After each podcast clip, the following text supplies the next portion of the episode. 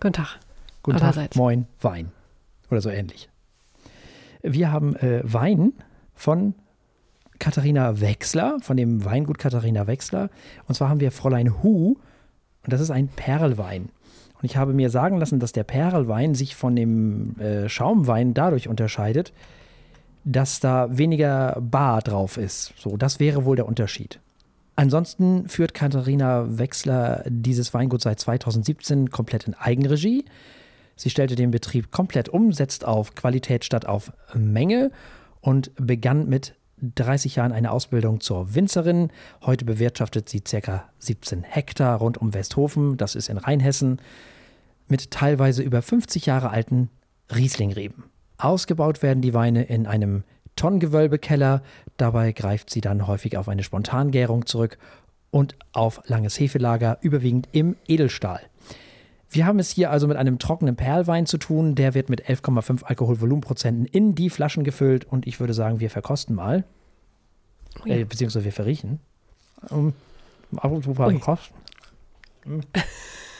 Wird da schon rumgemampft? Diese Average ne? Da hat jetzt keiner verstanden. Diese Average die sind ganz hervorragend. Sehr schön. Es wurde gebacken im Hause Hm, Martinsen. Backi, backi. Wenn du mampfst, rieche ich schon mal echt, also sehr süß-fruchtige Beeren. Und zwar jede Menge.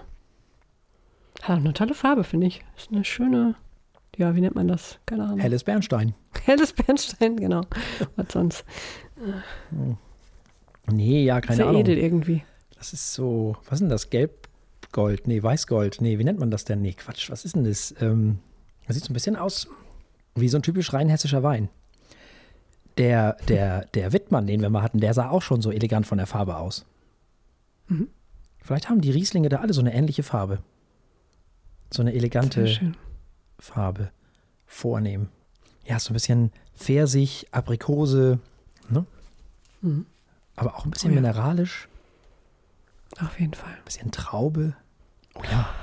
Und irgendwie so, so frisch. Also es ist so eine sommerliche Süße irgendwie. Ja, Honig, ne? Ja. Aber diesmal kein Waldhonig, sondern diesmal wirklich, Mhm. äh, ja, wir, wir dürfen das ja. Langnese diesmal. Ja, so ein richtig süßer Ja. Blütenhonig. Das ist wahr. Das ist ein richtig schöner Sommerwein. Mhm. Es riecht so ein bisschen wie Bonbons, Mhm. finde ich. Stimmt. Ja, wollen wir mal probieren? Äh, ja, Nicht? Ja, dann. Prost. Prost. Hm. Das ist mal voll angenehm. Bin überhaupt kein Sektfan, aber Perlwein äh, ist sehr viel weniger äh, aggressiv in seinem Geschäume. Ja. Mhm. Also, Hm. der Nachhall ist sehr super. süß, Hm? Sehr süß. finde ich. Okay. Also lecker süß, aber Mhm. schon, ja. Ja, äh, äh, kann sein. Ich finde, ich habe da wieder dieses, dieses, ja, ich habe jetzt auch Apfelsine und der ist mineralisch wieder und die Traube, Pfirsich, Aprikose ist wieder da. Auch die Fruchtbonbons sind wieder da. Aber doch ein bisschen Zitrus, oder? Im Nachhall. Ja, wird auf jeden Fall heller. Aber auch Hm? äh, trockener. Aber trotzdem sehr saftig. Der macht richtig Bock. Der macht richtig Spaß und dafür ist er ja auch da. Der ist auch nicht so teuer, ne? Ich will sagen 12 Euro. Ich glaube, das war der. Na, kriegt man aber auch schon für 10. Ja, doch. Ja, ja, Mhm. siehst du? Toll. Also perfekt für den Sommerabend mit Ja. Freunden. Total.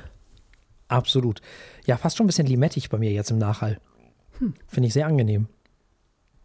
Schön. Dadurch kriegt er so einen schönen, längeren, etwas längeren Nachhall. Der geht nicht so schnell weg, der macht Spaß.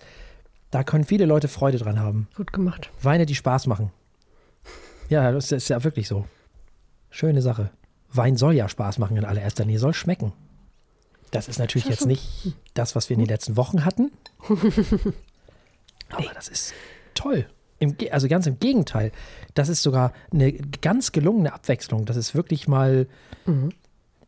Man kann so ein bisschen durchatmen. Stimmt. Voll toll. Und trotzdem so, so elegant, ne? Mhm. Finde ich. Bei Total. all der Spritzigkeit. Also, Ja, das liegt, glaube ich, ein bisschen an Rheinhessen. Das liegt, glaube ich, an diesem, an diesem Westhofen. Mhm. Und natürlich an der Winzerin, die das ganz toll macht. Der Wein ist echt gekonnt, finde ich. Oder der, der, der Perlwein ist gekonnt. Einfach, das ist einfach gut. Ja. Weißt du was? Ich sag dir erstmal was.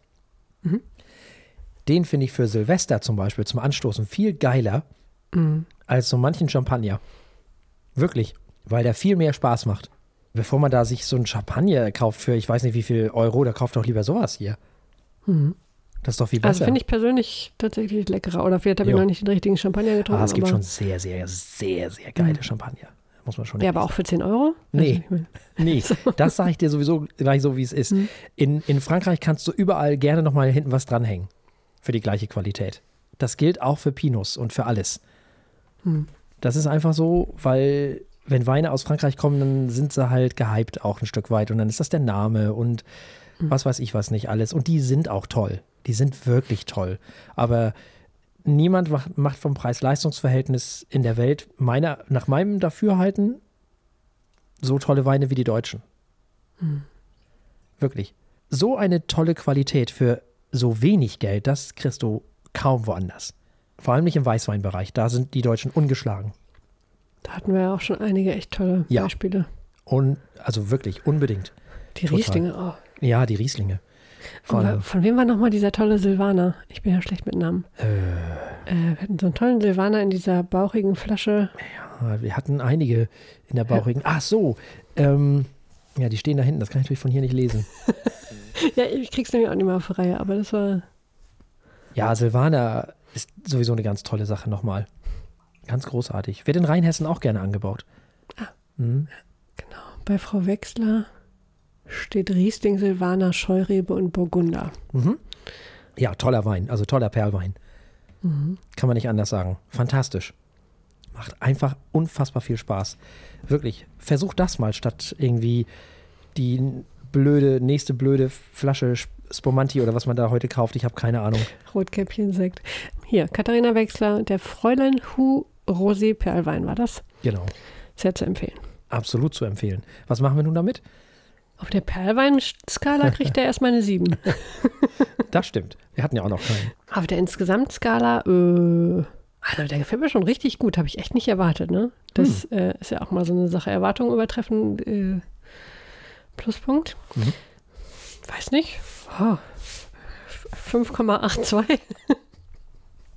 Irgendwie sowas. Eine sehr Also das ist interessante Zahl, die du da gerade. Ne? Der ist schon gut. Ach, ich weiß was, ich gebe dem jetzt einfach sechs Punkte. Der gefällt mir wirklich gut. Ja, also ich, ich bin. Ich wollte dem eigentlich vier Punkte geben, äh, bin aber mittlerweile bei fünf. Ja, fünf von sieben Punkte, das finde ich ist eine amtliche Punktzahl für den Fräulein Hu Perlwein von Katharina Wechsler aus Rheinhessen. Fantastisch, großartig, sehr zu empfehlen. Probiert den mal. Richtig toll. Also, Sehr schön. ich muss, bevor wir in die Sendung gehen, äh, Mhm. muss ich schimpfen. Mhm. Man wollte sich ein Trikot kaufen. Und zwar wollte man sich ein Trikot kaufen von Lena Oberdorf, also mit dem Namen hinten drauf. So. Nun ist es ja so, es gibt die Frauentrikots, also die, die, die aktuellen Trikots der, der Frauennationalmannschaft nicht für Herren. Das heißt, ich könnte mir zwar Lena Oberdorf auf einem Herrentrikot draufklöppeln, dann sind das aber andere Farben und nicht die Farben von denen, mit denen die Frauen da jetzt rumlaufen. Und das macht ja gar keinen Sinn. Ich will ja nicht die Farben von den Herren, ich will ja das, das von den Frauen haben jetzt. Das ist ja kompletter Das- sinnloser Unsinn. Das Trikot von den Frauen gibt es nur als Frauen. Das Trikot, Trikot, ja. Hm. als solches für, von den, also von den, von der deutschen Nationalmannschaft, Fußballnationalmannschaft der Frauen nur in Frauengrößen, also nur für Frauen. Hm. Genau. Was du machen könntest, du könntest dir Lena Oberdorf auf einem Herrentrikot draufklöppeln, aber dann stimmen die Farben nicht mehr. Dann sind das die Farben der Herren, was andere sind als die von den Frauen. Und das ist doch lächerlich. Um mal ein besseres und ein anderes Beispiel zu, zu geben, ich gehöre ja der dänischen Minderheit an. Und äh, im DBU, das ist der dänische DFB, sozusagen, da geht das. Da gehst du auf die, ähm, auf die Frauenseite sozusagen, also da, wo die Frauen, die dänische Frauennationalmannschaft ist, gehst auf Unisex, fertig. Das war's. So, der DFB, dieser Taubenzüchterverein, es ist wirklich unfassbar. Das ist eine Beleidigung für die Daumenzüchter. Ja, wirklich. Es ist wirklich eine Beleidigung für die Taubenzüchtervereine. Man muss das wirklich so sagen. Also das, das hat mich so geärgert, das ärgert mich nachhaltig. Ich finde es unfassbar schlimm. Und es zeigt, welch, welch, ah, ich weiß nicht, also wo die stehen geblieben sind und wo die noch leben, in welcher Welt. als wenn Männer keine weiblichen Spieler feiern dürfen. Hm. Das ist doch totaler Blödsinn. Schade sowas. Tja. DFB. Einfach stehen geblieben. Irgendwann in den 80ern. Oder noch schlimmer. Ich weiß es nicht. Ich habe übrigens, ähm, du weißt ja, ich bin ja, ich bin ja Pop nach 8 Fan, ne? Mhm. Und, Zu Recht. Mhm. Und äh, Martin Böttcher hat ja neulich erzählt, dass äh, er sich angelegt hätte mit Taylor Swift-Fans, indem er bei Twitter geschrieben hat, naja, so doll weiß ich jetzt auch nicht. So, und da wären dann ganz viele, äh, hätten geschrieben, dass es so ja nun nicht ginge und wie toll die doch wäre und so. Und da Mhm. musste ich mich daran erinnern, dass ich Ähnliches mal hatte mit Nena-Fans. Oh, Mm, ganz lange her. Richtig lange her. Da kannten wir uns noch gar nicht. Also, das war lange vor den Feuilletönen, aber schon zu Zeiten des Internets. Und zwar war das die Zeit, als die Älteren erinnern sich, Sarah Kuttner hatte doch mal eine Show. Also, ich meine jetzt, sie hatte mehrere Shows, aber damals hatte sie so eine Show bei, ich weiß nicht, ob es noch Viva war oder schon MTV. Und das war so eine Art Late Night mäßig. So, keine Ahnung, mit Gästen und so, die sie sich eingeladen hat und so weiter und so fort. Und Nena hatte irgendwie, ich glaube, zwei Stunden vor der Sendung oder so abgesagt. Was total unprofessionell ist. Und daraufhin habe ich dann gedacht, naja, jetzt guckst du mal so schön, was es so gibt im Internet. Und da habe ich natürlich auch eine Nena-Fanseite gefunden und äh, habe dann so ein bisschen was geschrieben da. Das, äh, die haben sich natürlich auch ins Verhältnis gesetzt dazu, warum dann nun Nena nicht da gewesen wäre. Und ich habe einfach nur geschrieben, da musste man sich noch nicht anmelden oder so. Das ging alles so. Das war damals noch nicht. Ähm, dass es ja nicht das erste Mal wäre, dass äh, Frau Kerner, ich habe extra ihren normalen Nachnamen äh, genommen, sich unprofessionell verhalten hätte, weil sie hätte ja auch schon in der ZDF-Hitparade, was noch viel länger her ist, irgendwann mal äh, ohne Playback nicht singen können. Das werde ich nie vergessen. Dieses ohne Playback kann ich nicht singen. Das werde ich nie vergessen. Das habe ich geschrieben. Und was mir dann entgegenschlug, war der gute alte Hass. Es war fantastisch. Es war großartig. Ich hatte selten so viel Spaß an einem Tag wie an dem Tag. ja, das klingt nach Spaß. Unbedingt. Weil damals war der gute alte Hass noch nicht der von heute. Das stimmt, das war noch ja, managebar. Ja, das war sehr entspannt. Also das war nur diese eine Seite. Das hat jetzt nicht irgendwelche äh, Dings nach sich gezogen. Ich weiß jetzt, dass Sie kennen das. Mir fällt das Wort nicht ein. Es blieb bei dieser Seite, aber es war großartig. Es war fantastisch, wie, du, wie schnell du Fans auf den Fuß treten kannst. Und ich hatte ja recht. Sowohl das eine als auch das andere ist komplett un unprofessionell. Ja, also insofern, aber das ist großartig. Fans sind so schnell aus der Bahn zu werfen mit solchen Sachen. Fantastisch. Heute ist Nina ja eine anerkannte Esotante, glaube ich. Ich fürchte auch, ja. Ja. Man hört nichts Gutes. Nee. Also von daher, ja, hatte ich einen guten Riecher. Sozusagen. Ja, das äh, wollte ich nur noch mal zum Besten geben. Das war damals, das war auch ganz fantastisch. Habe ich sehr viel Freude dran gehabt. So, damit können wir eigentlich in die Sendung gehen. Äh, Ja, dann machen wir das doch.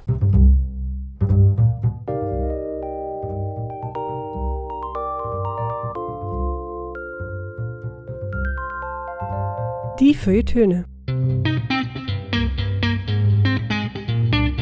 Der Podcast mit wöchentlichem Wohlsein.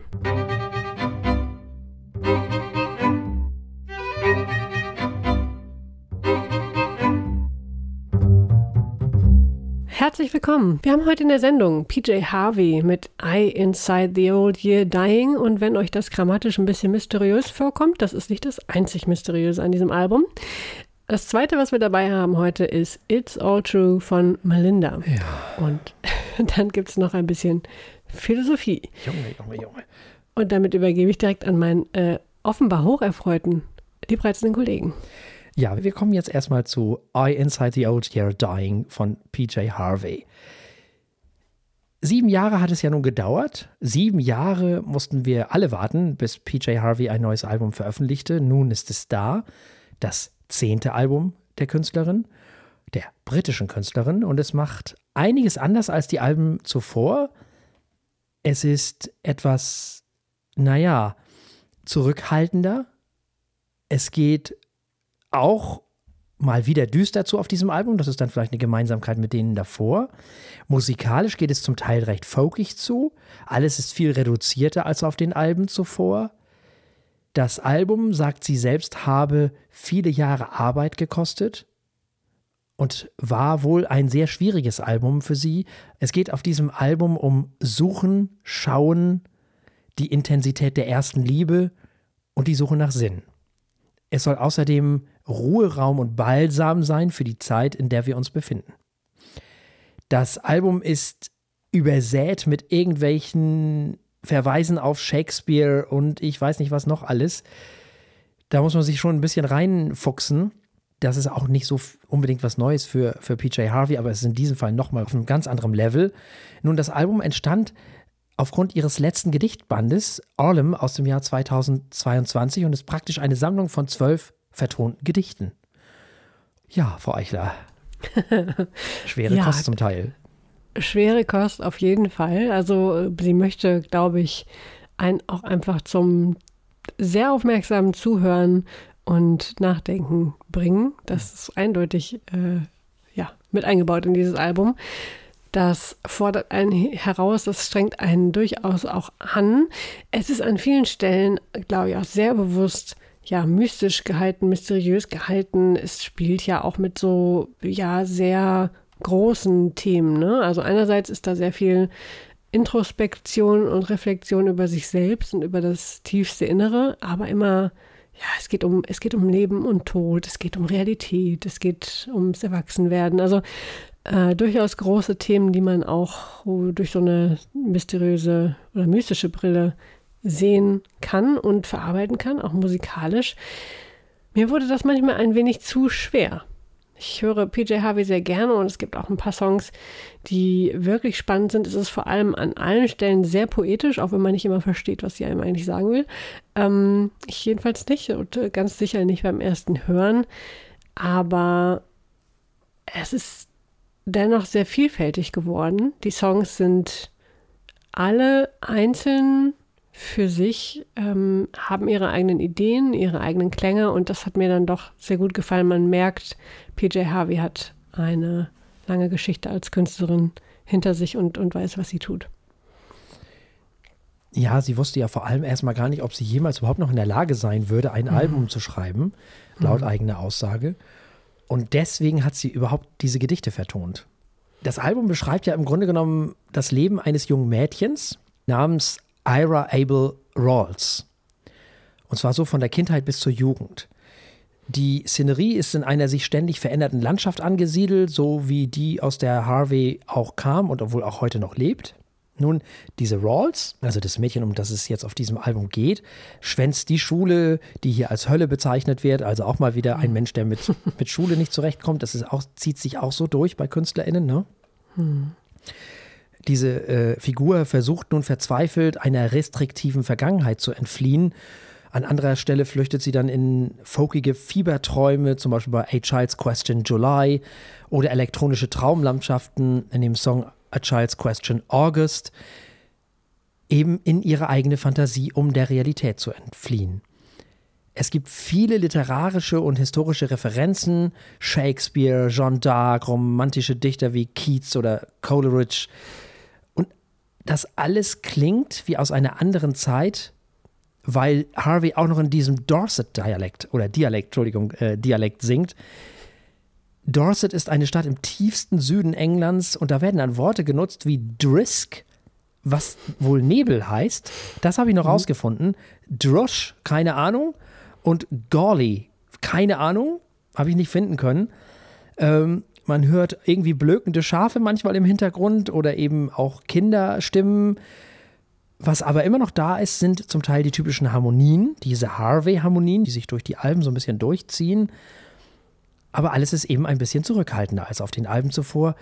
Manchmal geradezu spärlich. Manchmal so ein einsames Klavier hier, eine leise Gitarre dort.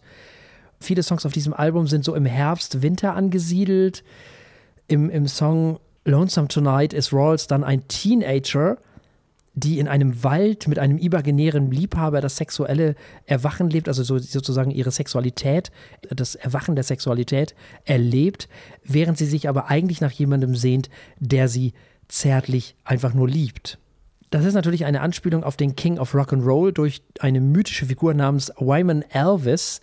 Es ist so eine Art Hybrid aus Gott und Elvis Presley, der Rawls Fantasie berauscht. Und die Leute, die so ein bisschen expertisch unterwegs sind, wissen natürlich, Moment mal, das kenne ich doch. Ja, Nick Cave hat mal was sehr ähnliches gemacht, nämlich in den äh, Songs Ghosteen zum Beispiel, da war das auch so. Oder Tupelo. Aber hier geht es eben um Wyman Elvis, um diese Figur, und das ist so eine schmale Grenze zwischen Leben und Tod. Du hast ja auch schon gesagt, es geht oft um Leben und Tod. Naja, Harvey ist nun mal über 50 mittlerweile und ist dann dementsprechend auch mit der Zeit beschäftigt. Sie singt eben dann auch oft über den Tod, zum Beispiel in dem Song All Souls oder auch Prayer for the Gate, wo es dann heißt, schaut nach vorne und nach hinten auf Leben und Tod, die alle miteinander verflochten sind. Nun könnte man natürlich denken, ist das Ganze vielleicht autobiografisch, weil das ja auch in so einer ähnlichen Landschaft spielt und so weiter und so fort. Das ist bei PJ Harvey immer ein bisschen schwierig, das alles auseinander zu klabüstern. Kann sein, vielleicht wird es auch so sein, wir wissen es nicht. Hinten raus gibt es einen Song, der heißt A Noiseless Noise. Und der ist dann sogar noch wieder ein bisschen hoffnungsvoll, weil da heißt es dann Go home now, love, leave, you're wandering. Sie oder wer auch immer scheint also gefunden haben, wonach sie sucht, also entweder die Figur oder PJ Harvey, nachdem sie sich in der Vergangenheit gesehnt hat vielleicht und nachdem sie sich der Vergangenheit entledigt hat. Und auch wenn die Bedeutungen der Songs meist sehr viel schwerer zu entschlüsseln sind, als das früher der Fall war, ist hier nicht die Antwort wichtig, sondern die Reise selbst. Und es dauert auch ein wenig, bis man in die Welt dieses Albums eintauchen kann. Aber wenn man das macht und wenn man erstmal dort ist, dann nimmt dieses Album einen auch komplett gefangen. Es ist gerade mal 39 Minuten lang, hat aber alles, was ein großes Album braucht, wie fast immer bei PJ Harvey. Es ist hervorragend produziert. Es ist meiner Meinung nach ein tolles Album. Und da dieses Album im Jahre 2023 erschienen ist, müssen wir es natürlich auch bewerten auf unserer Skala von steht, läuft und rennt. Das fiel mir wirklich schwer. Ich bin letztendlich bei einem sehr schnellen Läuft gelandet. Und das einfach nur als zum Aussortieren für unsere Alben des Jahres, denn da sind schon so viele gute drauf. Und ähm, da kann PJ Harvey ganz knapp, aber wirklich nur knapp, auch nicht mehr mithalten. Deswegen gibt es ein schnelles Läuft. Ja, bei mir kann sie sehr wohl mithalten und wird mhm. wahrscheinlich auch eine Rolle spielen. Mhm. Ich habe mich da sehr reingenördet am Ende des Tages. ähm, das hat mich dann sehr gefangen genommen. Ich wollte dann immer mehr wissen. Und deswegen, weil es eben auch weil diese Geschichte mich interessiert hat und weil es auch so lyrisch ist und weil mich sowas reizt. Ich muss hm. verstehen, ich will verstehen und das, das reizt mich dann. Solche Sachen finde ich super. Und das äh, ist einer der Gründe, warum ich dieses Album toll finde. Ich finde auch toll, dass es ein bisschen anders musikalisch wieder ist. Wir erinnern uns, wie hieß denn das Album davor? Demolition, Dingenskirchen, wo sie da irgendwie Free Jazz mit dem Saxophon veranstaltet hat. Stimmt, das war auch mal ja. Und jetzt wieder ja. was ganz anderes. Also es ist einfach, ich, ich mag es sehr und deswegen bekommt dieses Album ein ganz klares Rent von mir und es wird auch eine bestimmt größere Rolle spielen bei den Alben des Jahres, zumindest bei mir. Also, wir haben gehört, I Inside the Old Year Dying, PJ Harvey und es gab ein läuft von Frau Eichler und ein rennt von mir. So ist es. Ein hm. Nachtrag. Das Album hieß The Hope Six Demolition ja. Project und ist von 2016. Ja. Das ist auch schon eine Weile her. Das ist auch schon ja. eine Weile her, ja. Ja, ja, sieben Jahre alt. Mhm. Kommen wir zu Melinda, mal was ganz anderes, also auch eine äh, Künstlerin, eine etwas jüngere. Sie ist eine, eine amerikanische Internetpersönlichkeit, Sängerin und Schauspielerin mit irischen Wurzeln. Bekannt ist sie für ihre Irish Folk Musik, Musikcover auf TikTok, hm. hat da über zwei Millionen Follower und sie hat auf YouTube mal eine Serie namens Twisted Translations gemacht, wo Songtexte also über mehrere Sprachen hin und her übersetzt wurden und dabei kam ne, am Ende äh, was, äh, ja, manchmal durchaus Lustiges heraus. Derzeit veröffentlicht sie vor allem auf ihrem persönlichen YouTube-Kanal Originalmusik und Vlogs. Sie ist also äh, mittlerweile hauptsächlich Sängerin. Ihr Debüt ist eine EP aus dem Jahre 2018. Sie hieß Love Letter und darüber hinaus ist sie auch Sängerin in und ähm, Schauspielerin in Theaterstücken und Musicals rund um Washington. Unter anderem hat sie im Musical Once das Mädchen gespielt und hat dafür 2020 den Helen Hayes Award gewonnen. Nun hören wir aber ihr erstes volles Album. It's All True heißt es. Du hast schon so gestöhnt. Was, äh, wie hast du das Album erlebt? Ja, das erste, was ich dachte, war, ach ja. ich dachte so, ja, nett. Hm. Noch netter wäre es gewesen, wenn das Album gar nicht erst erschienen wäre, wenn ich ganz ehrlich bin. Hm. Also ich, ich fand das bisweilen schon sehr anstrengend. Also okay, was haben wir? Wir haben poppigen Commerz-Folk, wie wir ihn auch schon in den 90ern hatten. Hört sich alles ein bisschen an wie Tango in the Night von Fleetwood Mac. Bonus-Tracks vom Soundtrack Titanic.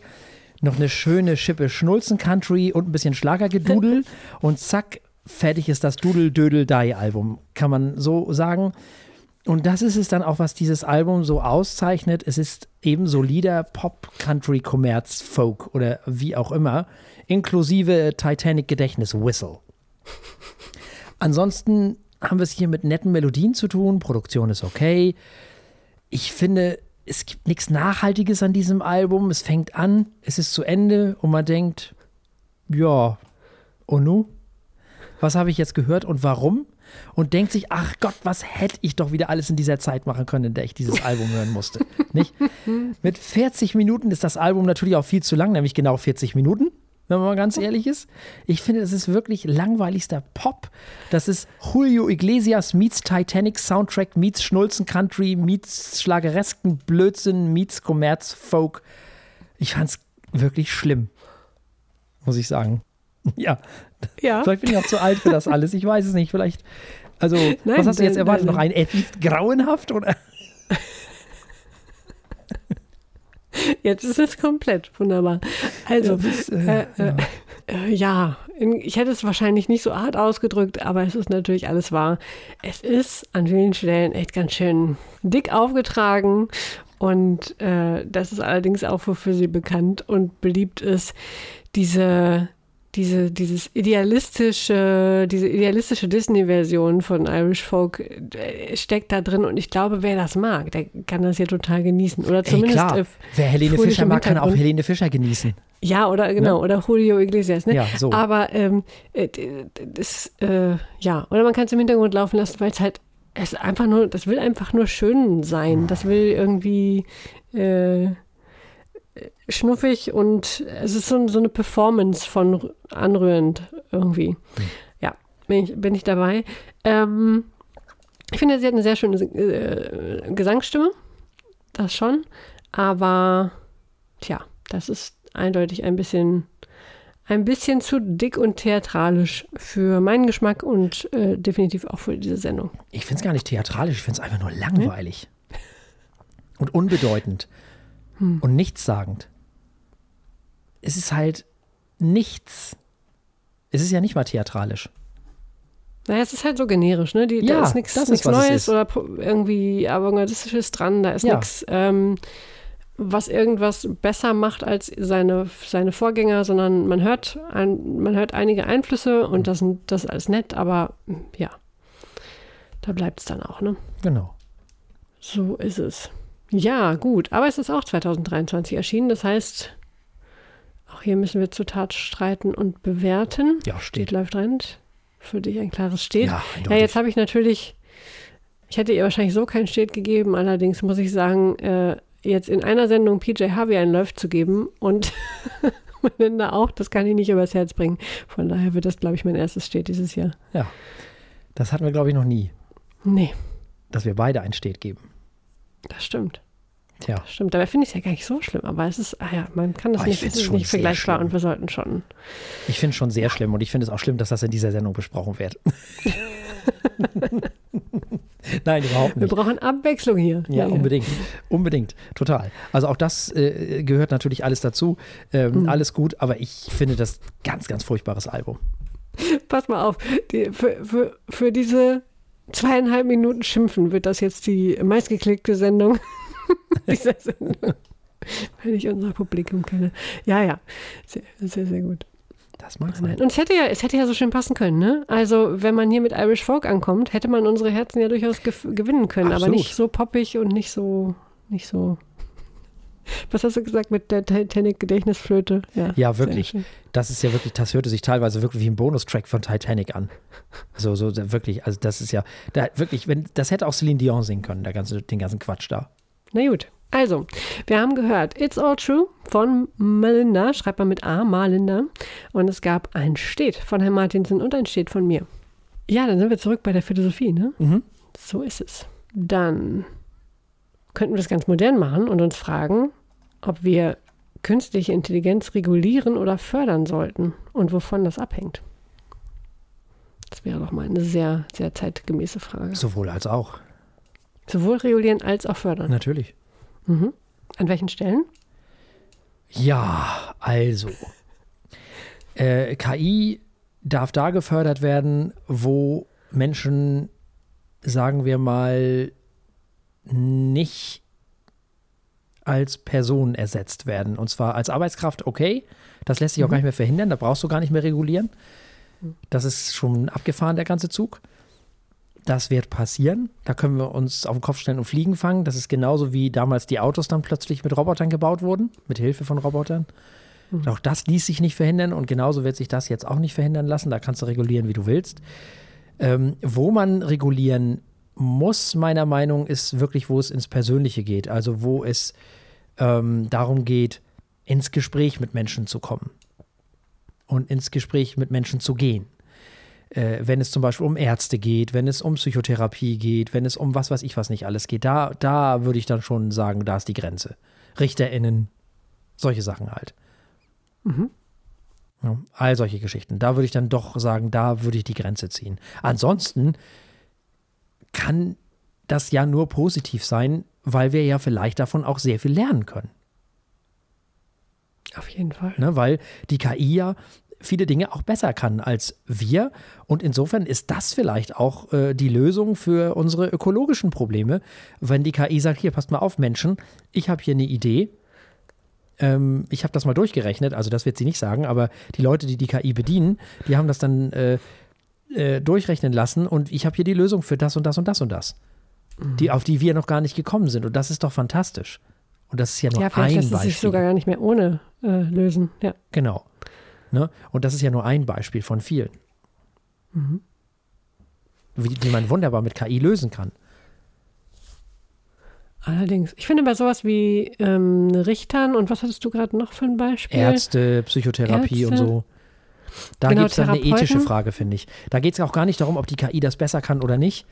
Mhm. Da geht es einfach um diese zwischenmenschliche Geschichte. Weil ich finde, wenn ein Mensch einem anderen Menschen Vertrauen entgegenbringt, und das ist ja Mhm. gerade bei der Psychotherapie und auch beim Arzt, beim Rechtsanwalt, was weiß ich, wo auch immer, in diesem persönlichen, da geht es um Vertrauensverhältnis und da hat eine KI nichts zu suchen. Interessant, weil das wäre tatsächlich mein erster Gedanke gewesen, wenn die das besser kann.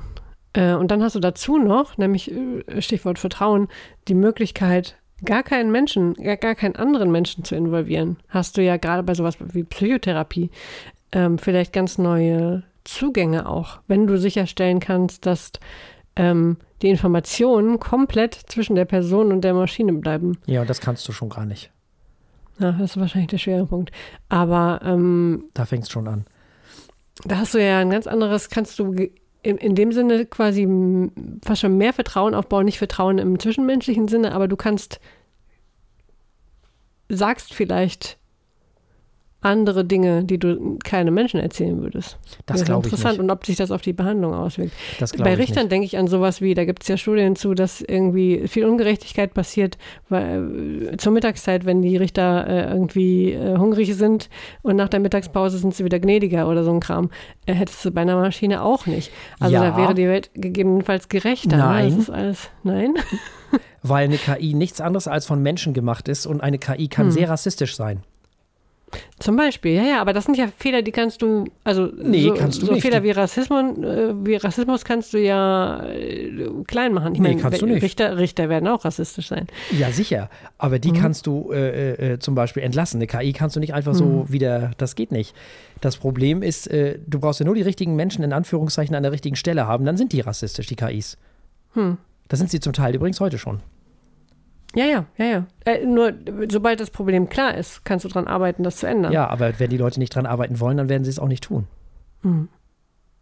Das ist das gut, oder dann Problem. hast du ja nichts anderes als bei den Richtern auch. Wenn, wenn Ja, rassistischer aber die Richter kannst da du sitzt austauschen. und keiner will den.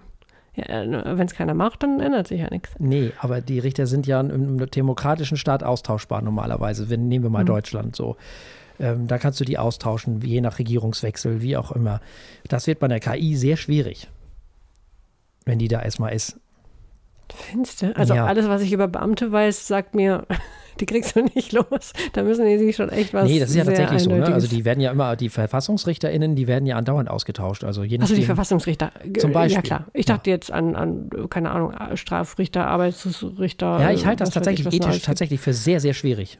Weil mhm. Menschen mögen sich nicht von, Matier, äh, von Maschinen aburteilen lassen. Das ist tatsächlich einfach ein rechtliches Problem auch. Das mhm. gibt es bei uns auch gar nicht, weil es ist vorgesehen im Grundgesetz, dass das Menschen machen. Du müsstest mhm. das komplette Grundgesetz dafür ändern. Ja. Und das wirst du niemals durchkriegen. Mhm. Das ist also, ja. das werden die, die, die davon betroffen sind, gar nicht machen wollen. Mhm. Also das, das da fängt es nämlich schon wieder an. Und das gilt das für Ärzte, das gilt für RichterInnen. Also wenn ich jetzt irgendein Problem hätte, ich würde niemals zu einer KI gehen, aber vom Gefühl her nicht. Die mag das besser können. Gar keine mhm. Frage. Aber ich will dann doch lieber zum Mensch. Und das mag eine Altersfrage sein, eine Generationsfrage, keine Ahnung. Ähm, aber da halte ich, das halte ich für ein ethisches Problem. Tatsächlich, weil du müsstest dieser Maschine dann auch Empathie beibringen und solche Sachen. Braucht sie, also ja, es sind halt verschiedene Aufgaben, die das Ding lösen müsste. Ne? Arzt ist ja ein, zum Beispiel ein Konglomerat an Tätigkeiten. Äh, für manche brauchst du Empathie, du musst zuhören, genau. verstehen genau. und äh, egal wie gut das eine KI kann, da würde ich auch sagen, das dauert wahrscheinlich am längsten. Aber zum Beispiel eine Diagnose stellen ähm, kann die KI sehr schnell. Ja, aber das kann ja der Arzt machen mit der KI. als der Arzt. Genau. Und da haben wir die Kombination. Ja, das ist ja Sehe ich auch so im Moment wäre das wahrscheinlich die beste Lösung. Ähm, und gilt für die Richter wahrscheinlich genauso, ne? Also äh, ja, klar. wahrscheinlich ist es da auch die schlauste, äh, zumindest erstmal, nach aktuellem Stand die schlauste Lösung, äh, die KI die ganze Vorbereitung und, und ähm, ähm, keine Ahnung, den Papierkram und die Analysen machen zu lassen und dann den ja, auf Richter äh, auf der Basis entscheiden genau zu lassen. Genau so, da bin ich ja, da, da, da habe ich gar kein Problem mit. Ja, würde vielleicht auch mal den, den, den Workload reduzieren. Ja, definitiv. Auf jeden Fall. Das ist voll gut. Mhm. Da bin ich voll dabei. Ich bin nur nicht dabei, wenn es um, um das Persönliche geht. Mhm. Da bin ich dann nicht mehr dabei. Weil dann schaffst du die Menschen tatsächlich ab. Dann bist du an dem Punkt, wo du sagst, okay, da brauchen wir keine Menschen mehr. Das Argument finde ich halt, also rein logisch manchmal schwierig, weil wenn das, wenn das der einzige Grund wäre, nur äh, können wir nicht, weil ist halt kein Mensch. Aber sonst keine anderen sachlichen Gründe dafür finden.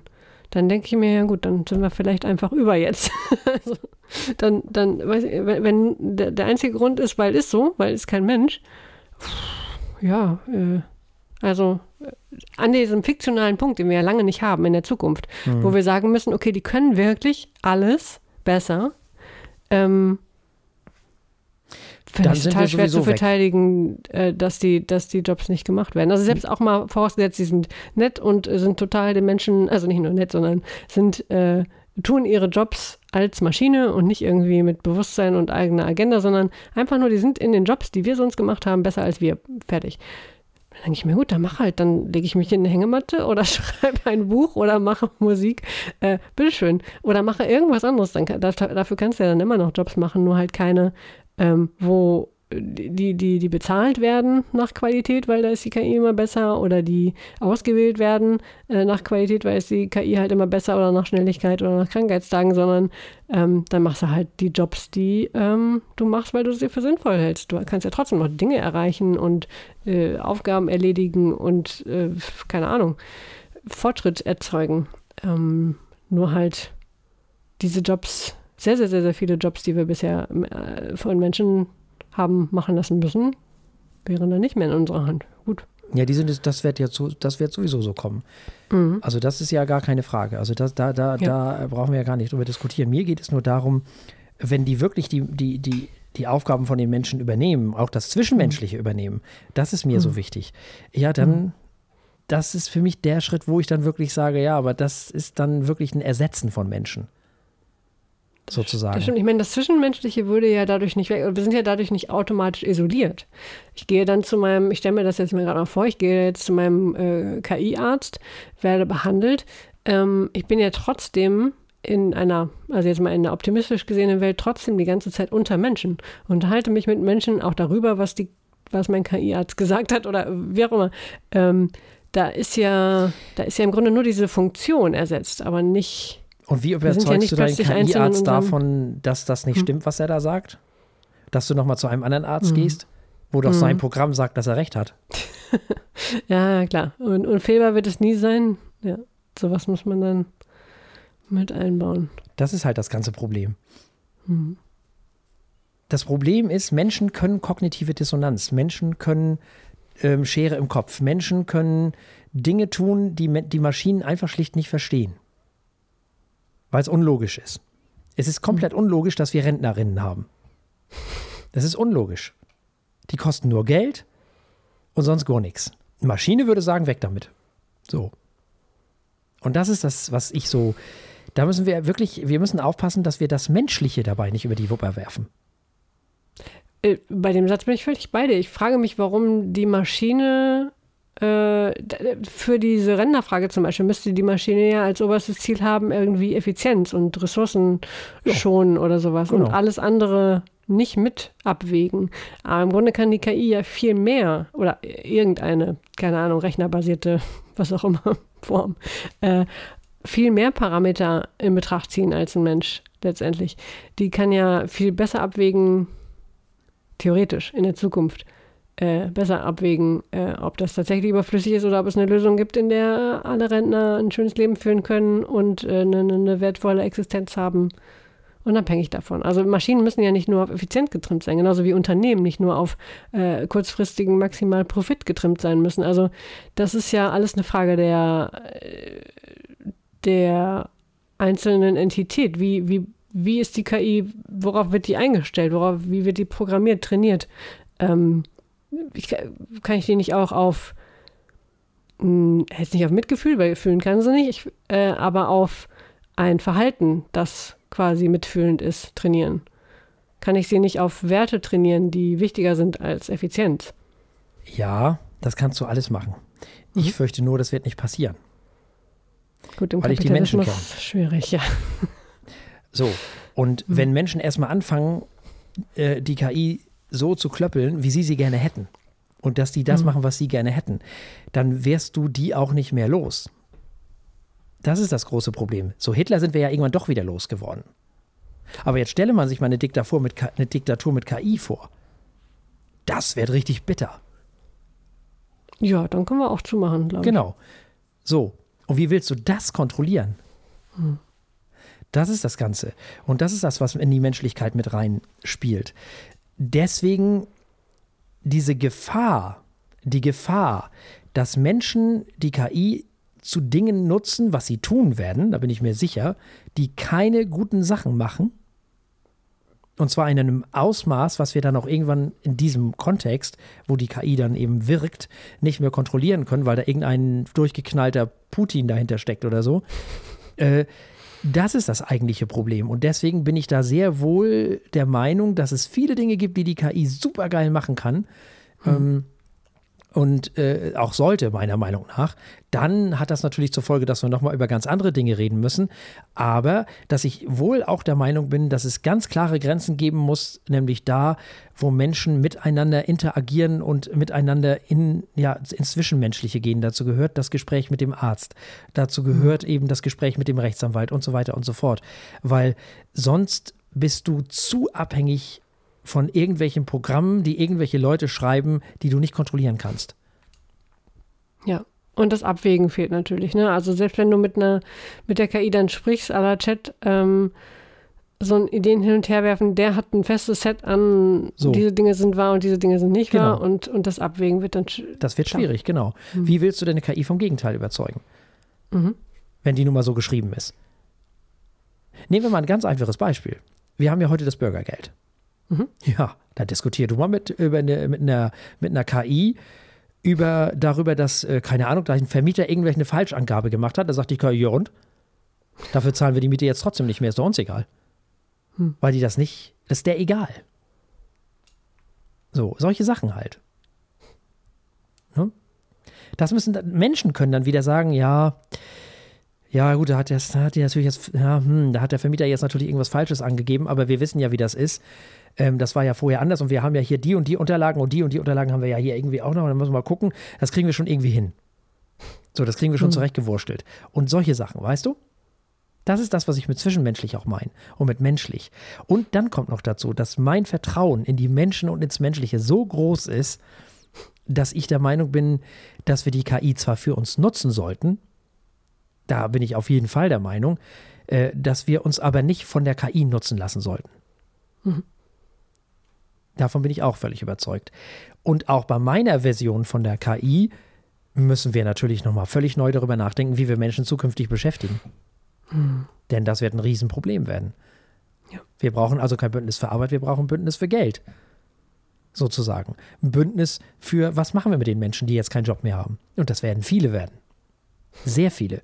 Dieser ganze Fachmangel, Fachkräftemangel, der wird sich ganz schnell erledigen. Mhm. Da bin ich mir relativ Mhm. sicher. In, ja, in vielen Bereichen, ja, in Ja. anderen, wer weiß, wie die technische Entwicklung da so ist. Aber, Also in ja. zehn Jahren sehe ich da eine ganze Menge automatisiert. Hm. Das wird auf jeden Fall spannend. Wir werden auf jeden Fall, die Menschen werden mehr Freizeit haben, was ja erstmal positiv ist. Kann man ja so sagen. Ne, ist ja schön. So. Aber dann müssen die sich trotzdem irgendwie wertgeschätzt fühlen. Menschen Ja, brauchen der Mensch Feedback braucht Struktur Ja, und und Dinge zu tun mit dem Körper im Raum. Ja, genau. und solche Sachen. Ne? Also da müssen wir überlegen, was machen die stattdessen? Keine Ahnung. Äh, Freiwillige Feuerwehr vielleicht. Oder äh, Katastrophenschutz, THW. Ich weiß es nicht. DLRG. Hm, Kann auch nicht jeder, aber ja. Nee, kann auch nicht jeder. Äh, dann eben was anderes. Ist ja egal was. So, ne?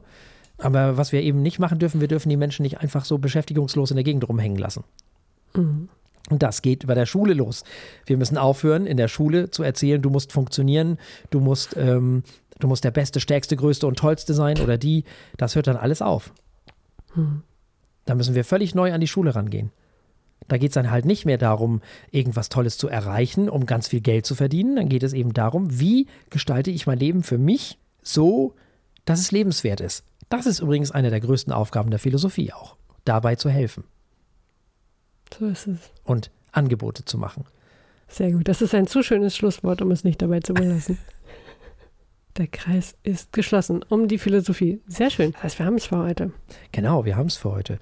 Und selbstverständlich gibt es auch beim nächsten Mal wieder ein Wein und zwei Alben. Nee, nicht ganz. Ach, Denn nächste Woche wird es noch philosophischer. Oh. Wir haben, also einen Wein gibt es. Wir haben den Riesling Wachenheimer R 2018 von Böcklin Wolf dabei. hm. Oh, Ganz was Schickes? Ganz, ja, was ganz Vornehmes. Mhm. Frau Eichler geht nämlich jetzt, wisst ihr, Frau Eichler ist jetzt vornehm geworden. Ja, sie geht jetzt in die, die ganz hohen Sphären hier. Zu viel Zeit in Bückeburg äh, verbracht, genau. Nee, ähm, und dann wollten wir über Ernst Kassierer sprechen. Jawohl, das, wird werden wir das nächste Mal machen. Ja, dann werden wir das tun. Ernst Kassierer, ganz toller Typ. Werden wir euch nächstes Mal näher bringen. Bis dahin, liebt uns, liked uns, teilt uns, sagt allen, dass es uns gibt. Dies, das, ihr wisst das ja alles. Das macht ihr am besten eine Woche lang, bis wir wieder da sind. Ja? so ungefähr. Und wir bereiten bis dahin die nächste Sendung vor. Bleibt uns an dieser Stelle nichts anderes als zu sagen, bleibt uns gewogen. Bis zum nächsten Mal. Tschüss. Tschüss.